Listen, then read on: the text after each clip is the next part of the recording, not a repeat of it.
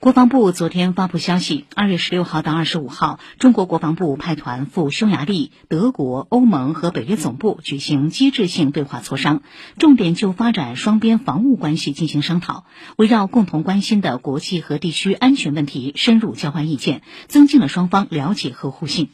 另外，中国驻欧盟使团团长、特命全权大使傅聪日前还透露，欧盟委员会主席冯德莱恩和欧洲理事会主席米歇尔可能将在今年上半年访华，中欧双方有望很快迎来频繁的高层互访。